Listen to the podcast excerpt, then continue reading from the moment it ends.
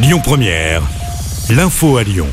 Bonjour à tous. À la une de l'actu, cette pagaille dans le secteur de la Pardieu. Plus de 1000 taxis s'étaient donné rendez-vous ce matin pour manifester.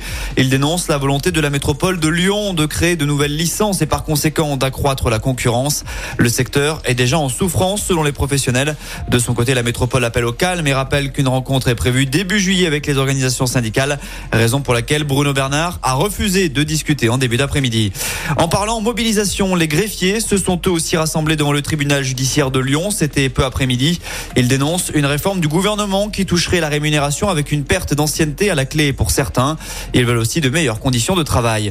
Justice, toujours, c'est aujourd'hui qu'a ouvert la première cour criminelle du Rhône, c'est à Lyon.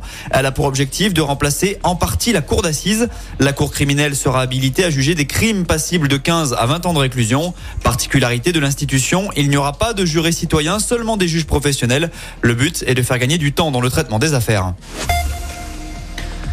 Ils devaient se rendre en car en Pologne depuis Lyon. Ils sont restés bloqués 11 heures en Saône-et-Loire. Drôle de mésaventure pour cette cinquantaine de passagers de la compagnie Flixbus en fin de semaine dernière. Selon nos confrères du Progrès, ils sont partis jeudi en fin d'après-midi de Perrache, mais leur car est rapidement tombé en panne. Souci, le bus de remplacement n'est arrivé qu'à 3 heures du matin pour les ramener d'où ils venaient. Au final, le départ a pu se faire normalement le lendemain. En parlant route, attention, la 46 Sud sera fermée pratiquement toutes les nuits de cette semaine. À partir d'aujourd'hui et jusqu'à jeudi inclus, Vinci Autoroute effectue des travaux d'entretien Fermeture de 21h à 6h du matin, les deux premières nuits en direction de Marseille, les deux suivantes en direction de Paris. Après le français, ce matin, les maths étaient au programme cet après-midi pour les 860 000 collégiens de 3e qui planchent sur le brevet. Demain, ils devront faire face aux épreuves d'histoire géo et de sciences. Les résultats, eux, sont attendus entre le 5 et le 11 juillet. On termine avec un mot de foot. Qualification presque acquise pour l'équipe de France Espoir à l'Euro pour leur deuxième match de poule hier soir. Les Bleus ont battu la Norvège 1-0. Loukeba et Cacré étaient titulaires. Cherki et Barcola sont entrés en cours de jeu. Un match nul suffit aux jeunes Français pour valider leur première place du groupe.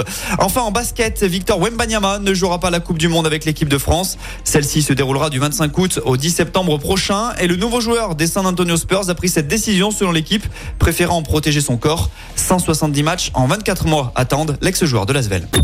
Écoutez votre radio Lyon Première en direct sur l'application Lyon Première, lyonpremière.fr et bien sûr à Lyon sur 90.2 FM et en DAB+. Lyon Première